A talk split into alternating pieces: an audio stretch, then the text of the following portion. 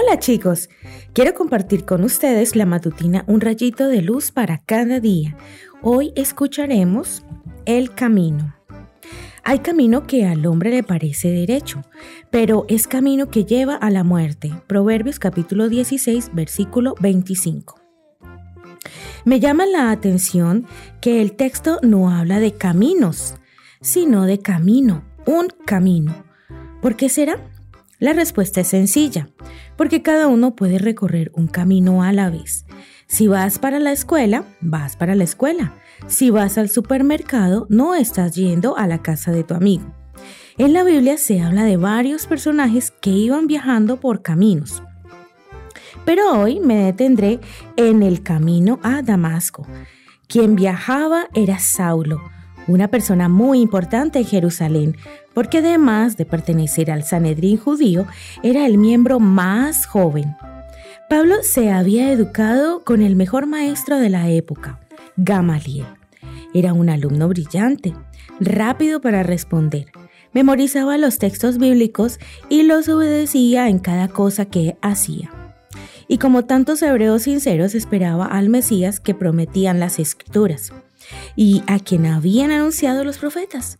No sé por qué, pero Pablo no reconoció en los cristianos a Jesús, el Mesías esperado. Habían pasado pocos años desde que Jesús había ascendido al cielo y Saulo veía con disgusto cómo sus seguidores carecían en número e influencia. ¿No podía ver que era la hora de Dios? La respuesta es no. Aún viendo, estaba ciego para las cosas espirituales. Por ello asumió la tarea de perseguir a los seguidores de Jesús, que según él eran impostores, como también su maestro. El capítulo 9 del libro de Hechos cuenta que mientras marchaba determinado, su caballo se asustó y lo tiró al suelo.